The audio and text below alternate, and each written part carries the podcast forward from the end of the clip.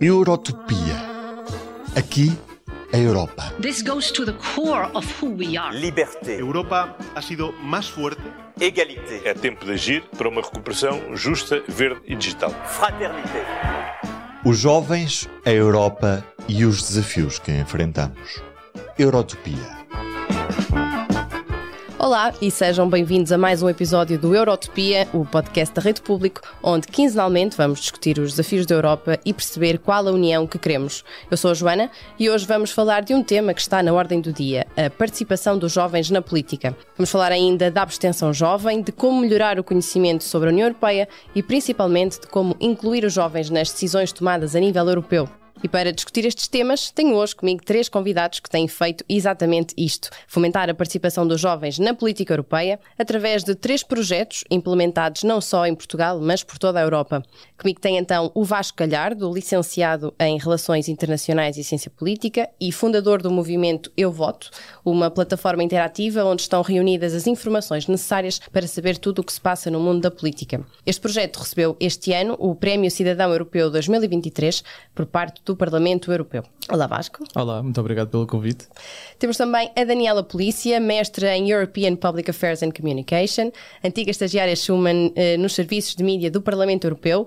A Daniela foi participante na última edição do Europa Móvel, um projeto que desde 2009 tem sido implementado com sucesso na Alemanha, França e Polónia, e onde um conjunto de jovens de países diferentes visita escolas de autocarro para realizar workshops sobre questões europeias e para inspirar a próxima geração de cidadãos europeus para participarem ativamente na definição do futuro da UE. Olá, Daniela. Olá, obrigada pelo convite. E por fim temos o Dinis Fernandes, licenciado em Estudos Europeus e, entre outros projetos, antigo membro do projeto Meet EU, eh, também membro do projeto Unidos.eu, uma comunidade criada pelo Parlamento Europeu para a divulgação do projeto europeu e para fomentar a participação cívica e política dos jovens europeus. Olá, Dinis. Olá, Joana, obrigado pelo convite. Olá, Vasco e olá, Daniela. Na semana passada estivemos todos presentes na Conferência Democracia, Juventude em Ação, eh, organizada na Fundação Carlos Gulbenkian pela Comissão Europeia, pelo Parlamento Europeu em Portugal e também pela Agência Nacional Erasmus+, e Corpo Europeu de Solidariedade, que teve ainda o alto patrocínio da Presidência da República. E esta conferência visou promover as diferentes formas de participação jovem, formal e informal, bem como colocar os jovens no centro do debate sobre a participação cívica e política, incentivando a mobilização para as eleições europeias de 2020. 2024. E tendo em conta precisamente este objetivo, a participação jovem na vida política e social, vamos começar por alguns números preocupantes. Pegando, por exemplo, nas últimas eleições europeias, um inquérito divulgado pelo Parlamento Europeu em 2019 revelou que a principal razão para a taxa de abstenção recorde de 68,6% verificada em Portugal nas últimas eleições europeias, em maio desse ano, foi a insatisfação com a política. E a primeira pergunta que lanço aqui uh, para a mesa para vocês é se há uma crença generalizada de que os jovens estão desconectados da vida política, se vocês acham que esta percepção é verdadeira ou se encontram evidências uh, que contradigam uh, esta ideia. Se calhar começo aqui pelo Vasco. Então, eu posso dar a minha, a minha, falar da minha experiência como fundador do movimento Eu Voto.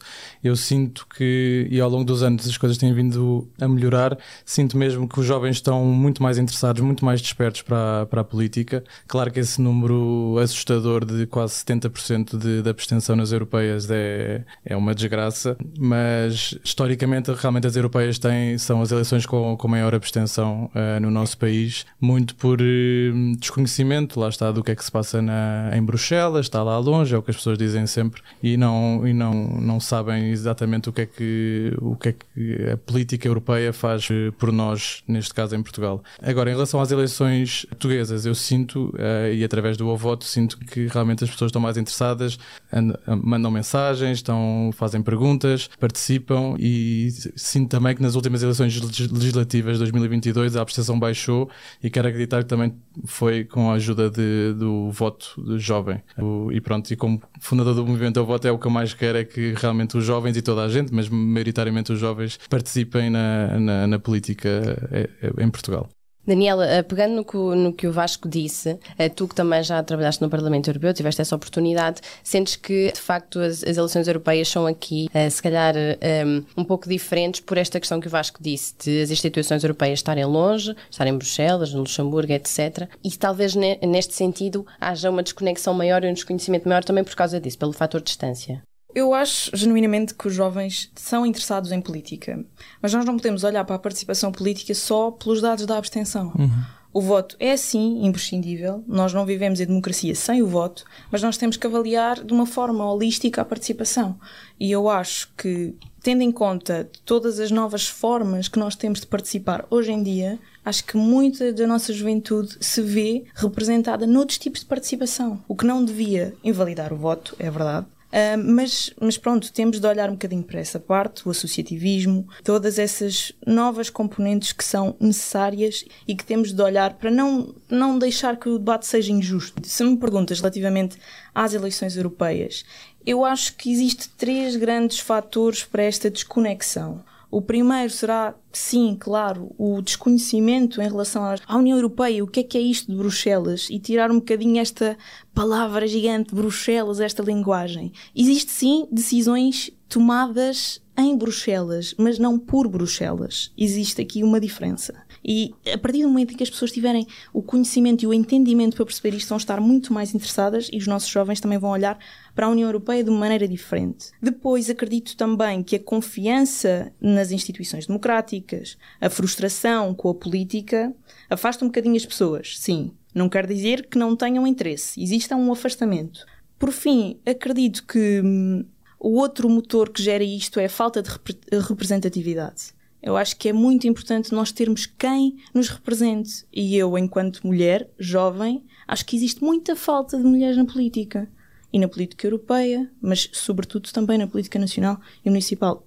Aqui gerar um bocadinho de proximidade, porque é assim, quando nós não vemos proximidade naquilo, a representatividade naquilo que nos é mais próximo, é muito difícil depois estar a olhar para Bruxelas e pensar assim: uau, aquilo está tão longe, mas temos que ter aqui um elo de ligação. Eu acho genuinamente que as eleições europeias têm que ser pensadas também nas eleições nacionais e na forma como criamos a nossa proximidade com os nossos políticos, com as nossas formas de nos vermos representados e de, de, de, usar a nossa voz. Acho que é um bocadinho por aí. Desculpem se me. Concordo, plenamente pegar no que, no que a Daniela disse um, ehm, e, e, perguntar, por exemplo, ao Dinis, no caso, no caso do Dinis, tu fazes parte do Unidos, o uh, que é um, um, projeto criado pelo Parlamento Europeu. Sentes que de alguma forma as instituições europeias e no caso do Parlamento também percebeu que, esta outro, que este outro tipo de participação ativa, uh, como, como estavas a, a dizer, Daniela, uh, por outras formas, também foi aqui identificada como um ponto a melhorar e uma forma de, de levar os, os jovens para mais perto das instituições europeias? Bom, eu diria sim e não. O Unidos partiu da campanha Desta vez o voto das eleições de 2019, as europeias de 2019, e neste momento em Portugal funciona por núcleos. Temos pessoas bastante ativas em Lisboa, em Coimbra, em Aveiro, no Porto. Não somos só pessoas de Lisboa. E a nível europeu somos ativos em todos os Estados-membros, em alguns Estados-membros mais que outros. E eu diria que, infelizmente, somos uma bolha. Porque eu, quando estou em Lisboa, estou numa bolha de jovens da área metropolitana de Lisboa, politizados, de classe média. Quando estou em Bruxelas ou em Estrasburgo, estou numa média de, estou numa bolha de jovens que se interessam minimamente pelas questões europeias, pela política no geral e que se calhar estudaram ciência política, estudos europeus, relações internacionais, direito. Somos todos jovens da mesma área. Eu acho que para um jovem eh, de rabo de peixe, por exemplo, dos Açores, é um pouco indiferente se, se as decisões são tomadas em Lisboa ou em Bruxelas porque estão as duas cidades à distância de, de um avião, de uma viagem de avião. Eu acho que devíamos desmistificar um bocadinho a ideia de que as pessoas e os jovens em específico não concordam ou não se identificam com as decisões porque as decisões são tomadas em Bruxelas ou tomadas a partir de Bruxelas. Eu acho que nós devíamos olhar mais para ter uma visão mais global e ter uma visão menos, menos restritiva, diria eu. Não só jovens dos Açores, jovens da Madeira e jovens do continente também. Um jovem de Mangualde, do distrito de Viseu, se calhar não tem tanta facilidade a chegar a Lisboa como um jovem de Lisboa também não teria facilidade em, em chegar a, a Bruxelas. Portanto, eu acho que o Parlamento devia parar de, de, emitir fact sheets e folhas que nunca ninguém vai ler ou que só nós, jovens que se interessam pelo assunto, vão ler e devia ter vontade política de mudança, vontade política de reformas concretas, reformas profundas que, pronto, que nós vamos falar mais à frente, mas que alterem a, a arquitetura dos poderes na, nas instituições, que deem, por exemplo, a autonomia legislativa ao Parlamento e, e por aí fora.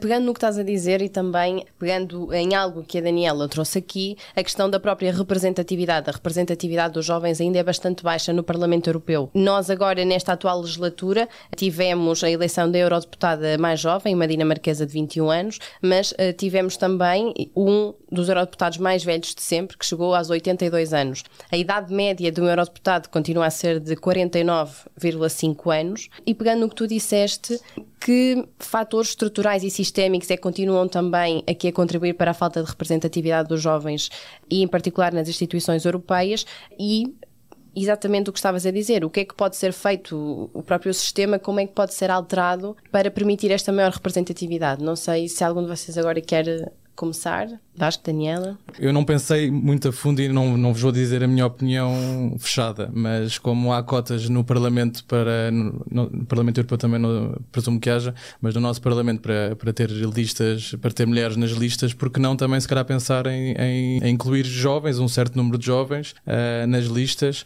porque hum, há uma data de jovens realmente interessados e que eu tenho a certeza absoluta que fariam um excelente, um excelente trabalho como, como nossos representantes e, hum, e principalmente acho que também a política tem que mudar um bocado a sua linguagem. É, por isso é que eu acho que o, que o Voto é um projeto é, que corre muito bem, que tem vindo a correr muito bem, porque apostamos sempre na, na linguagem de fácil compreensão e numa comunicação apelativa, mas principalmente numa linguagem que, que fosse facilmente compreendida por todos, para os jovens, obviamente, mas também aberto a, a, a quem, a quem quisesse aceder, quiser aceder ao, ao, ao movimento. Uh, mas acho que passa muito por aí, porque normalmente nós estamos fartos de dizer isto, os políticos não, nunca falam para nós, porque há esta, esta coisa antiga de dizerem que realmente os jovens não se interessam, por isso acho que a partir daí os políticos não, não, falam, não, não falam muito de medidas que queiram implementar para jovens, nem durante os debates eleitorais, por isso eu acho que pode, podemos pensar, podemos fazer esse debate como país, uh, não sei se vocês concordam.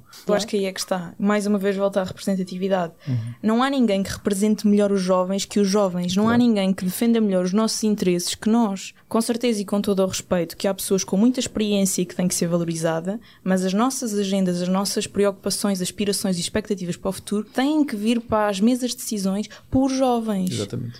Então eu acho que aí é fulcral, mas queria ainda voltar a uma coisa que, que o Vasco estava a dizer, um, um bocadinho relacionado com o que disseste, que é ok, nós temos um papel, e nós enquanto comunidade, porque nós também somos políticos, não é só os nossos políticos eleitos uhum. ou representantes eleitos, mas nós temos que fazer este papel conjunto de, ok, temos que mudar a linguagem, tudo bem. Mas por parte dos partidos tem que existir de facto esta abertura claro. para, do lado do eleitorado, há necessidade de renovação. Estão a pedir a renovação. As uhum. pessoas pedem renovação e mudança. Se nós, enquanto partidos, continuarmos sempre a oferecer o mesmo tipo de candidato, homem, maioritariamente, certo.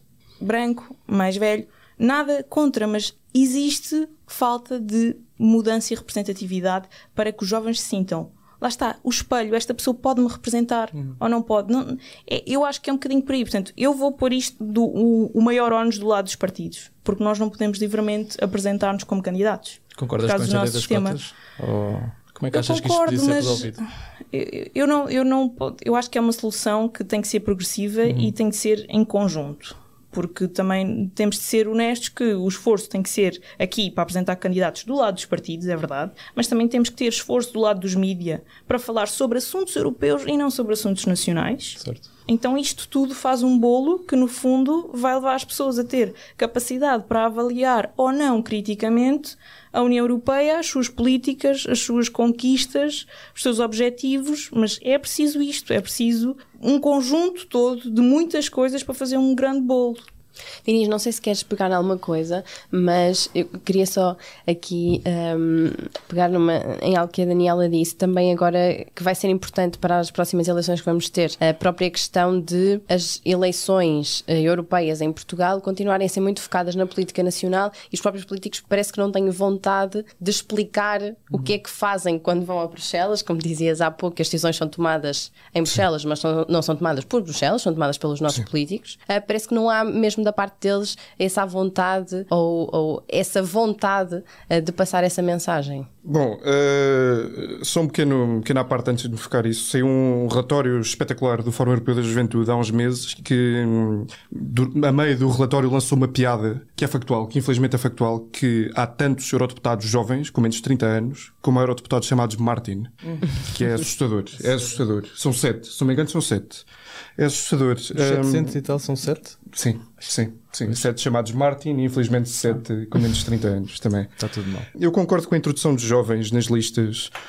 Não sei se concordo com as cotas, mas é um debate que, que o país devia ter e que a Europa devia ter. Mas eu acho que, acima de tudo, é uma questão de, de formação. Tem de haver um shift na forma como nós ensinamos participação cívica e educação para a cidadania na, nas escolas, mas isto resolve-se a médio, se calhar médio longo prazo, porque os jovens vão ter de crescer, vão ter de se tornar adultos e vão ter de alcançar estatuto político para, para ter poder, para depois ter poder. Eu volto à questão, respondendo à, à tua intervenção, eu volto à questão da vontade política. Eu acho que não há vontade política de mudança. Eu vejo jovens que em 2019, nas últimas eleições, fizeram um gap year, deixaram de estudar durante um ano para se focar na, na participação cívica no, no âmbito, no quadro das eleições europeias. E entre 2019 e 2023, sinto que não houve mudança concreta.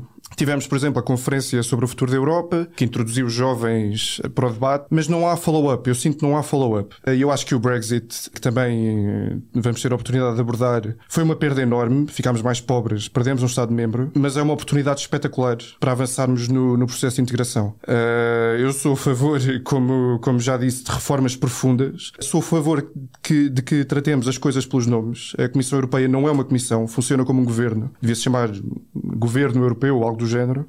Um, o Conselho, um Senado e o Parlamento devia ter mais poder. Efetivamente devia ter mais poder porque é o órgão representativo, é quem representa a população. Mas eu acho que acima de tudo, para termos mudança a médio, médio longo prazo, devíamos promover já, agora, educação cívica standardizada, pan-europeia e plena na, nas áreas que aborda. Devia abordar, claro, as questões que já aborda de maneira muito superficial, se calhar devia abordar de maneira mais profunda a questão da, da inclusão, da paridade de género, das questões da hum, discriminação étnica, uh, mas devia dar competências aos jovens na área de, hum, da defesa dos seus direitos, na área da advocacy, para os jovens terem as competências necessárias para falar com os seus representantes, com os eurodeputados ou deputados ou deputados da Assembleia Municipal que os representam, que os jovens não têm. Os jovens não têm essas competências. Estamos no ano europeu das competências e eu não vejo mudanças concretas uh, a serem feitas. Eu volto agora, mesmo para, para terminar, volto à questão da, hum, das folhas e da dos relatórios que são lançados, que, os relatórios pedagógicos que são lançados, que têm boa. são lançados em boa fé uh, e várias pessoas dedicam-se a esse trabalho e, e é, é, algo que acontece, mas isso não traz mudança. O que traz mudança são decisões políticas, decisões que devem ser tomadas não só uh, em Bruxelas pela Comissão ou, pelo Parlamento, mas pelos os nossos chefes de Estado e chefes de governo. Chefes de governo na maioria dos, dos Estados-membros, chefes de, de Estado em França e no Chipre, se não me engano. Portanto, sim, eu concordo, nós devemos fazer uma pressão junto dos nossos decisores políticos a todos os níveis para que haja mudanças concretas. Porque eu estou, eu tenho fases em que estou, fases em que estou bastante otimista e fases em que estou bastante pessimista. E neste momento, estamos a seis meses das eleições, eu estou aqui num limbo entre pessimismo e otimismo. Isto, isto faz-me lembrar uma, uma proposta que saiu a semana passada, penso por parte mesmo de académicos e pessoas ligadas à, à advocacy, de dentro do colégio de comissários existir um novo comissário que representasse os interesses futuros da União e os interesses futuros da juventude europeia, mesmo na, questão, na questão do ambiente, Sim. mesmo na questão climática, porque a pergunta que eu também tenho para vocês é se vocês acham então que os jovens participam uh, não só através de meios formais, mas de meios informais, então é a voz deles que não está a chegar aos decisores, ou chegando não é tida em conta. Será porquê? Porque, na verdade, nós sabemos que, mesmo no caso do Brexit, uh, enquanto que, eu, eu via uns dados há uns dias, enquanto que 90% das pessoas com mais de 65 anos votaram, entre os 25 e os 35 só 60% votaram, ou seja, quase como sabemos que o eleitorado mais uh, idoso, mais sénior é garantido, se calhar os jovens não, não são. O que é que vocês acham também aqui sobre isto? Eu acho que há aqui várias coisas, só para dizer que em relação ao, às pessoas mais velhas, que no caso de Portugal há 50 anos não tinham todos o direito a, a votar, por isso realmente dão, percebem realmente a sorte uhum. e o privilégio Sim. que é uh, toda a gente a partir dos 18 anos poder, poder ir votar. E a nossa geração, nós nascemos felizmente já em liberdade, com a possibilidade de, de aos 18 anos votarmos e, e se calhar falta. Quase tomamos como um dado Exatamente, e que não, que não é, que sabemos bem que, que isto pode mudar, uh, espero que não, mas que, que, pode mudar. E eu acho que é muito por aí tentar passar aos jovens essa mensagem de que não é garantido, mas que é realmente um privilégio que nós temos de nascença, né, no nosso caso, que aos 18 anos podemos realmente dar, dar a nossa, usar a nossa voz é verdade. E, e dizer o que, é que, o que é que achamos e o que é que queremos para o futuro do nosso país. Pegando um bocadinho aqui no que o Dini estava a dizer, eu, eu bato muito mesmo por, por mais intervenção política nas escolas, porque eu estou sempre a dizer isto, mas pronto, óbvio, eh, espero que haja pessoas novas aqui a ouvir pela primeira vez. Eu conto sempre esta história. Uh, se eu não tivesse a sorte de realmente ter uns pais em casa que me incentivassem a ler jornais e a ver telejornais e a falar sobre os assuntos políticos, eu provavelmente não seria um jovem interessado, porque na escola nunca tive esse apoio, nunca, nunca ninguém falou comigo sobre, com, comigo, com os meus colegas, sobre política, e eu acho que, que há muito a fazer por aí, e, e, principalmente na disciplina de cidadania, que muitas vezes é desperdiçada uhum. para tratar de assuntos que não, pronto, que não, é, não, não têm a ver com a cidadania. Acho que se podia, não estou a dizer fazer uma disciplina, mas fazer ter no, no, programa várias aulas sobre, sobre política geral. Obviamente, não, não vamos estar aqui a, a influenciar os jovens a, a seguir. Mas só um pequeno parênteses, Vasco. Muitas vezes eu acho que faz sentido inserir a discussão sobre política noutras disciplinas, em história, em português, Também, em inglês, em, sim, em matemática. Sim, sim, sim. Uh... Eu já fico contente se houver é, é essa sim, conversa sim. na escola, claro, por isso é onde claro, quiserem. Claro, mas claro, eu acho que era mesmo importante haver, como outras coisas, mas neste momento estamos a falar de política, acho que era mesmo essencial haver esse apoio por parte da, da escola. Daniela. Deixa-me só retomar um bocadinho aqui. Eu acho que os jovens veem o voto como uma maneira menos eficaz de atingir a mudança. E acho que aqui é que está o problema. Okay. Então o que é que é preciso? É preciso, para além da intervenção e da participação e envolvimento e tudo mais, é preciso haver resultados. Uhum. É preciso haver mudanças concretas, Sim. tangíveis no dia a dia e nas preocupações, nas nossas preocupações. Porque enquanto não houver isso, não vamos perceber porque é que eu estar a votar naquele candidato ou naquela proposta me vai ajudar ou não se continua tudo igual. Exatamente, sim. E eu acho que, para além do voto, há outros mecanismos, outras ferramentas que podemos utilizar, uhum. mas ainda assim continuamos a precisar de resultados depois. E o depois, o que é que acontece se eu participar num fórum? O que é que acontece com as minhas recomendações? O que é que acontece com isto? Tem que acontecer alguma coisa. É o tal follow-up que o Dini estava a dizer. Uhum. É isso, é exatamente, mas é isto que falta. E, e, pegando, no que, pegando no que a Daniela está a dizer, isto era uma pergunta que nós tínhamos também mais à frente, mas acho que faz sentido pegar aqui. Vocês acham que talvez há muitos jovens que, por sentirem que não existe este follow-up, acham que ainda é preciso estar inscrito sempre num partido político para ser ativo uh, politicamente, no sentido que poderão ter mais influência na forma como as decisões uh, são, são tomadas, ou que estes mecanismos mais informais, através da cidadania ativa, talvez sintam que não têm tanto resultado prático depois, na verdade? Eu diria que não. Resposta rápida diria que não. Eu,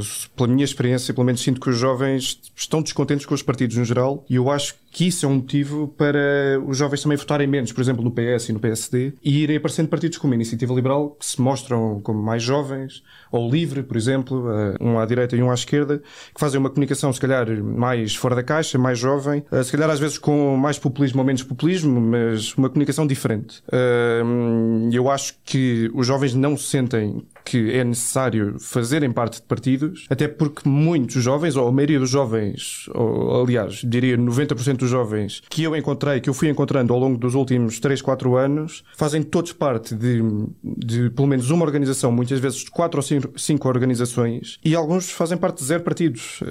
Portanto, eu diria que não sentem, não sentem necessidade de fazer parte de, de um partido. Em relação à, à, ao follow-up e à introdução de organizações, organizações da, da sociedade civil, civil, eh, organizações não governamentais na tomada de decisões. Saiu uma, uma resolução do Parlamento Europeu em 2023 que propõe a criação de, uma, de algo que eles chamam Ágora Jovem. Eh, esta Ágora Jovem seria um mecanismo estruturado de participação jovem que juntaria em formato de Assembleia eurodeputados, organizações da sociedade civil e outros jovens ativistas. Veremos se isto tem, se realmente é posto em prática, mas eu acho que isto é um passo, um passo ótimo. Eu acho que o Parlamento eh, sabe mais ou menos o que é que a população quer. Sinto que o grande entrave, novamente, é, é a Comissão mas eu acho que a população sénior, a população já reformada, também é um, um nicho de mercado, chamemos-lhe assim, ótimo. Nos Estados Unidos, a maioria dos voluntários são jovens, efetivamente são jovens, mas uma grande fatia da população são pessoas já reformadas. São pessoas com mais de 65 anos. Porquê? Porque têm mais tempo. Não estão a trabalhar, têm mais tempo e isto é uma atividade ótima para eh, se interessam pela sociedade civil, se têm filhos, têm netos, querem defender os seus interesses. Portanto, eu já encontrei muitas pessoas com mais de 60, mais de 65 anos que são tão ou mais ativas que, que jovens de 20, 25 anos. Exato. De, desculpa interromper, Dinis, Força, mas força. é por isso mesmo que nós temos que a mudança eh, vem através de uma cultura de participação. Ou seja, é aí que as escolas entram, é aí que toda a parte da formação, da informação deve entrar, para que seja uma, uma, uma cultura de participação sustentável a longo prazo. Concordo absoluto. Gerações eh, e que seja vibrante, que seja vista como alguma coisa prazerosa e não como uma obrigação. Não, eu vou votar, eu vou participar num projeto, numa associação, vou participar, vou fazer voluntariado. Isto tem de ser visto e eu acho que é em grande parte visto, esta nova forma dita não tradicional de participação, de uma forma muito mais prazerosa. Mas é aí que nós temos que, ok, se a tradicional não é vista assim, vamos mudar. Vamos criar mecanismos, vamos reforçar a nossa cultura de participação cívica e política para que seja feita de uma forma vibrante, entusiasmante e, sobretudo, inclusiva também. Isto deve ser dito e reforçado. Tem de ser feito também de uma forma inclusiva.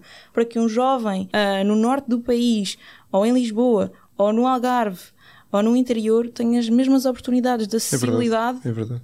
e conhecimento ah, que um jovem que está nascido e criado numa área metropolitana. E numa bigger picture, um jovem em Portugal, um jovem na Bulgária, um jovem na Alemanha. Devemos ter todas as mesmas oportunidades e acesso ao, ao conhecimento. Mas fazendo aqui a ligação com o que o Diniz disse há pouco, hum, esta questão que estavas agora a, a dizer, Daniela, uh, de, de nós termos jovens uh, que não têm tanto acesso à informação, jovens que estão em áreas uh, mais uh, desfavorecidas, liga com o que estavas a- há pouco a falar da bolha, porque nós temos jovens europeus, se calhar jovens como nós, que estão em dois, três, quatro projetos ligados à União Europeia e que estiveram durante toda a vida, e depois temos pessoas que nunca ouviram uh, sequer o que, é que, o que é que o Parlamento faz ou, ou têm um total desconhecimento sobre como é que funcionam as instituições europeias e, na verdade, o que é a União Europeia. E, e pegando também uh, naquele estudo que falámos há pouco, do, com que começámos o episódio, aliás, do Parlamento Europeu, além da insatisfação com a política, a segunda maior causa para a abstenção nas eleições europeias dos jovens é o desconhecimento relativamente à União Europeia, ao que faz o Parlamento Europeu e para que é que servem as eleições europeias. E todos vocês têm este contacto próximo também com jovens, se bem que os vossos projetos são para faixas etárias diferentes e também gostava de perceber um pouco isso. Por exemplo, o teu projeto, Daniela, em que estiveste envolvida,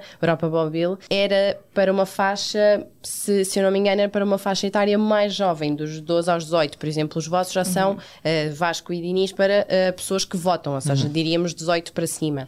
Como, como é que esta educação, por exemplo, no teu caso, como é que, como é que tu também eh, viste estes jovens dos 12 aos 18 e viste o entusiasmo deles, como é que viste o conhecimento deles e depois também no final da aplicação do teu projeto, o retorno. Deixa-me deixa fazer só um ponto de situação quando tu disseste há bocado que, que a bolha e tudo mais e como é que nós geramos proximidade. É precisamente aí que eu digo que é preciso, do lado dos municípios, das autarquias, uma maior proximidade, porque o, o representante vai lá e diz-nos, e diz-nos: Eu construí esta ponte, foi o meu mandato, mas isto realmente, se calhar, foi um fundo europeu. Para as Então- coisas boas é, é o Presidente de Câmara, para as coisas más é a Senhora Ursula von der Leyen. Exato, mas é, é precisamente esta mudança que tem que acontecer. Gerar proximidade ah, e, e levar a Europa às pessoas é dizer que este projeto foi financiado pela União Europeia. Isto está aqui no vosso dia a dia. E eu acho que faz falta este tipo de abordagens e é aí que a lógica da proximidade para mim funciona. Ah, mas respondendo à tua pergunta, em relação ao projeto, durante setembro e outubro foram mais de 3 mil pupilos e devo dizer que são bastante entusiasmados, mais do que eu estava à espera. Existia sim a barreira da linguagem, o que torna ainda mais motivante e desafiador da nossa parte como é que nós vamos fazer a Europa concreta para estas pessoas, ainda por cima com uma barreira da língua, porque o projeto era em inglês e não em francês estávamos em França. E, e foi, foi, foi incrível porque nós próprios conseguimos criar o nosso workshop. No meu caso, eu falava sobre o processo de decisão europe- europeu e eh, o funcionamento da União Europeia em geral e apresentava as instituições. Ou seja, como é que tu fazes isto apelativo para jovens, pa- pa- para, crianças que, que- Crianças. Estou-me a considerar agora um bocadinho velha. Eh, É, mas como é que, como é que tu crias estratégias uh, não formais para explicar isto às pessoas? É um exercício maravilhoso e, e, conseguimos. Ou seja, no final, eles sabem que o carregador que eles têm no telemóvel deles uhum, é alguma coisa que a União Europeia fez. Exato. Então já não é uma coisa abstrata, já não chegam ali à, à idade de votar e ai, nunca ouvi falar sobre isto, isto é, isto é muito estranho, onde é que isto toca a minha vida? E, e acho que no fundo nós às vezes subestimamos a capacidade dos jovens e se calhar em zonas mais rurais, que foi uhum. onde eu senti que havia o maior distanciamento, tal e qual como em Portugal. Eu acho que uh, o entusiasmo e, e ouvirem aquilo pela primeira vez e verem um conjunto de jovens de países diferentes, tão diversos e ali todos unidos, unidos na diversidade mesmo, é maravilhoso, porque fica um toque no ano letivo que eles nunca mais se vão esquecer. E eu acho que isso faz parte de levar a Europa. A Europa é isto. É um mosaico, é a diferença e é perceber, ok, onde é que eu toco na vida das pessoas, porque a dificuldade em transmitir às vezes os assuntos europeus é que, quer queiramos, quer não, o impacto de uma política europeia é sentido. E se as pessoas conseguirem perceber que existe impacto, não interessa se avaliam como positivo ou negativo, isso já é uma, uma capacidade crítica e uma, uma coisa de cada um. Agora, se realmente entenderem que tem impacto e que temos que olhar onde nós estamos, porque a Europa é aqui, é agora, é, é na Alemanha, é na Polónia, é onde nós estamos, porque nós é que fazemos a Europa. E a partir do momento em que nós consigamos ver esta grande, esta grande fotografia e olhar para, para, para a política europeia desta forma, acho que isto torna-se um bocadinho menos. Será que os jovens têm que intervir ou a sociedade, o conjunto de cidadãos no geral? E deixamos de, de separar isto por, por jovens Sim. e por adultos. Sim. Dizer... Quem já viu o projeto da Daniela, de facto, não é só divertido, mas é super didático uhum. um, e as fotografias são incríveis. Vocês com as máscaras do Charles Michel, da Ursula von der Leyen, etc. Um, de facto, acredito que os jovens posso -te contar, vos, que posso vejam contar a história. Mas, mas, isto é tão. Eu lembro-me de nós estarmos a criar, porque somos nós próprios que criamos os workshops. E eu, eu pensava assim: ok, se, eu, se eu estou. Eles, toda a gente vê televisão, vamos partir menos, mais, não interessa, mas vê televisão. Se eu não conseguir, se eu não conseguir conseguir reconhecer o que é que cada uhum. cara Exatamente. representa. Sim, ok, aqui está a Roberta Metsola, é Presidente do Parlamento Europeu, aqui está a Ursula von der Leyen, é Presidente da Comissão Europeia, e o que é que cada uma faz? Ou seja, se não houver esta lógica de onde é que no ciclo da tomada de decisão o cidadão pode intervir, a quem é que deve recorrer, se não houver este tipo de estratégias para levar isto às pessoas, pelo menos o reconhecimento. Sim, só esse fator de reconhecimento fator, na televisão, exato, nos mídias, etc. Ajuda de alguma forma a educar, ajuda na literacia política europeia. E, e, o que a Daniela estava a dizer, por exemplo, liga bem também com, com, com Eu Voto, porque no teu caso, Vasco, tu criaste uma plataforma digital e eu penso as pessoas que estão fora de Lisboa, ainda há pouco tempo a Roberta Mendes veio aqui a Lisboa, uhum. ela já tinha vindo a Lisboa também no verão. Quem, quem está fora, de, a Presidente do Parlamento Europeu, uh, quem está fora de Lisboa, é muito difícil vir aqui para esse tipo de eventos. A mesma coisa com comissários europeus, etc. Muito mais facilmente eles vêm a estas zonas metropolitanas maiores. Uhum. No teu caso, por exemplo, como é que também começou aqui eh, o teu projeto e se tiveste, tiveste isso em consideração? Sim, é, deixa-me só falar aqui no, a completar o que a Daniela estava a dizer, que nós temos que concretamente ver é, o, como é que nós somos impactados pela União Europeia. Eu no outro dia vi um, um post no Instagram, penso que era da Comissão Europeia em Portugal, um, e eu olhei para aquilo e fiquei, é mesmo isto, era uma imagem da ponte Vasta Gama e tinha por cima a dizer um, EU funded. É, acho, uhum. que, é, acho que basta simples isto. muito simples e eficaz. Acho que é muito por aí que, que se tem que fazer esse tipo de comunicação para mostrar concretamente como é que, como é que a União Europeia impacta diariamente a nossa vida. Em relação à, à tua pergunta, a ideia do, de, de criar o voto não é, não, não, não é uma coisa espetacular, era só porque realmente eu sempre fui daquele amigo do meu grupo, do meu grupo de amigos que era o chato que convencia as pessoas a irem votar, a perguntar se já sabiam o que é que iam votar, quando é que eram as eleições e tudo mais. E, e depois pensei, porque não fazer aqui uma, uma página na, nas redes sociais, porque eu não, eu, que eu conhecesse não, não, não havia nenhuma uh, que fosse a partidária, que para mim não, não faria sentido de outra maneira. E sim, em relação a isto dos eventos, estás a dizer, infelizmente nós não estamos ainda presentes e não.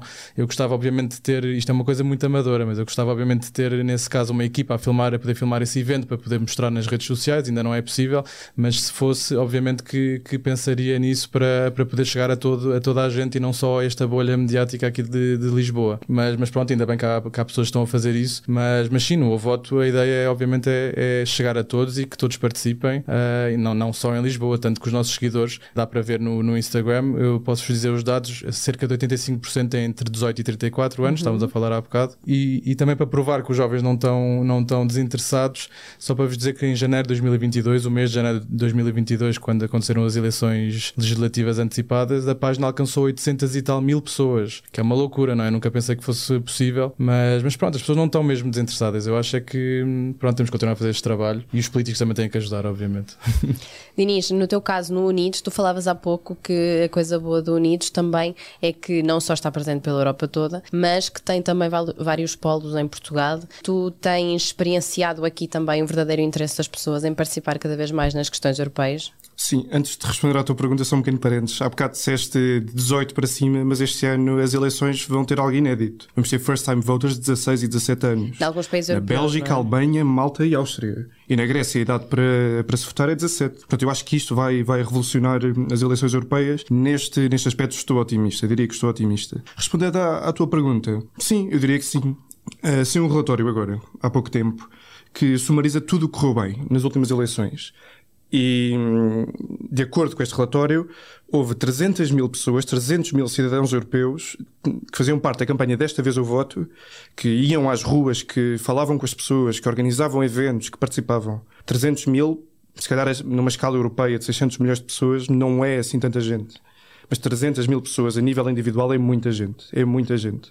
Um, outro, outra ferramenta que funcionou perfeitamente foi, de acordo com este relatório, novamente, foi a conta do Snapchat do Parlamento Europeu. Uhum. Porque era fora da caixa, era diferente, os jovens estavam lá e foi uma maneira de ir ao sítio onde os jovens já estavam. Em vez de levar os jovens a, a Bruxelas, a esta ideia abstrata de Bruxelas, foi levar Bruxelas aos jovens. Em Portugal temos muita gente que quer participar ativamente e que participa ativamente. Eu, felizmente, eh, uma das funções que tenho vindo a ter naturalmente, eh, de maneira super orgânica, foi sempre que estou num evento novo, conheço, vou conhecendo jovens que têm outros projetos, os jovens veem o projeto Unidos e, e, e dizem-me: Ok, isto é giro, quero participar. Como é que eu posso fazer para participar? Eu digo aos jovens para se inscreverem no Unidos e depois adiciono-os ao grupo do WhatsApp, que é o nosso grupo de trabalho, e eu diria que é assim que nós temos crescendo. Uh, pelo menos em Lisboa, que é onde eu estou mais ativo, é assim que, que temos crescendo. Mas eu acho que é ótimo termos jovens em Coimbra, termos jovens em Aveiro, termos jovens no Porto, que querem mudança e que,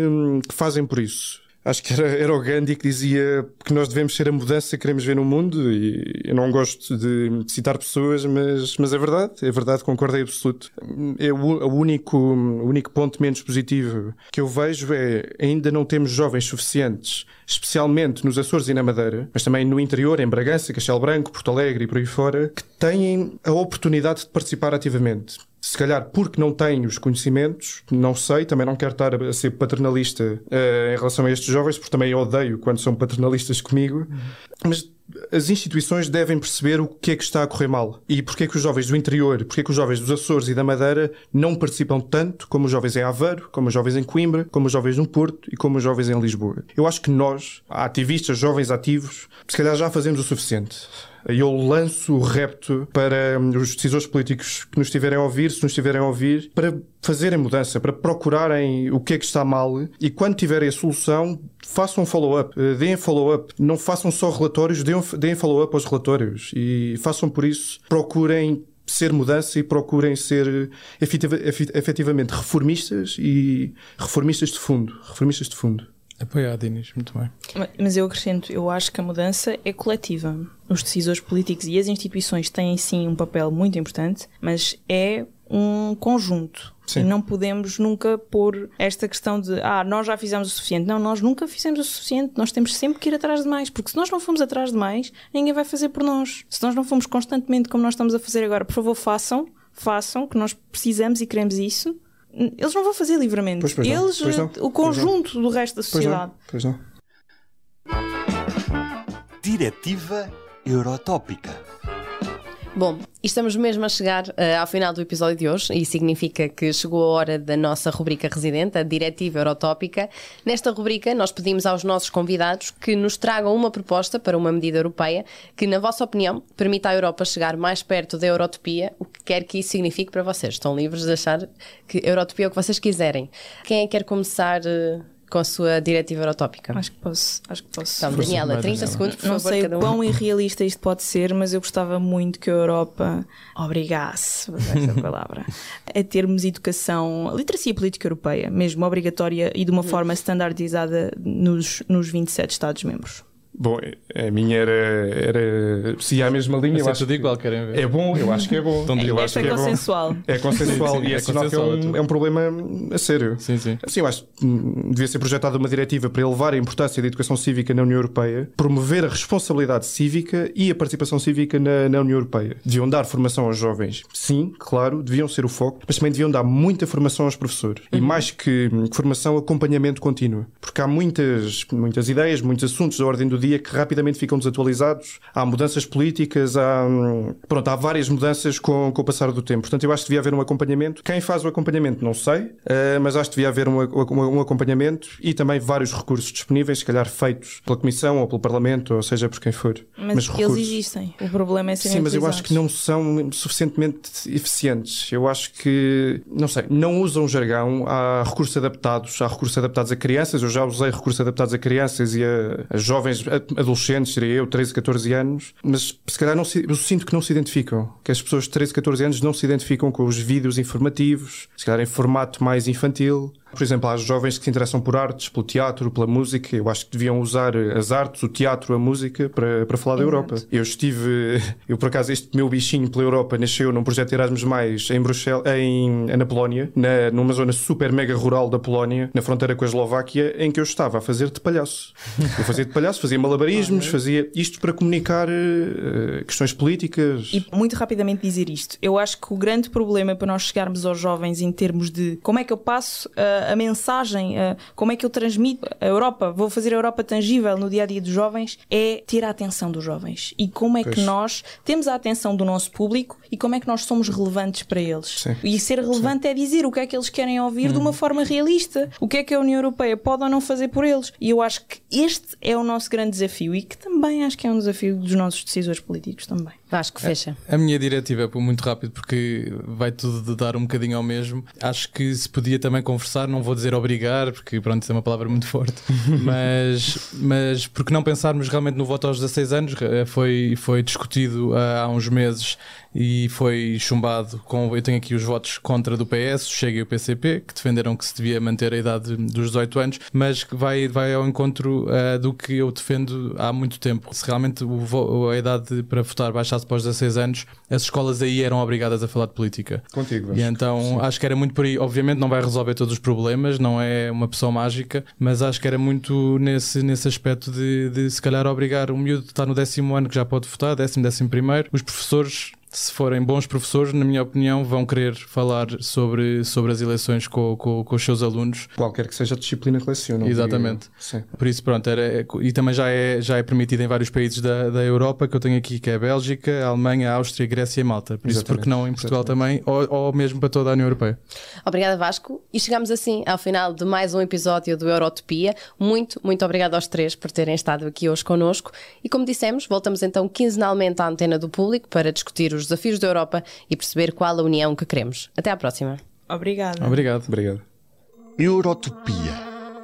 Aqui, a Europa. This goes to the core of who we are. Liberté. Europa ha sido más fuerte. Égalité. É tempo de agir para uma recuperação justa, verde e digital. Fraternité. Os jovens, a Europa e os desafios que enfrentamos. Eurotopia.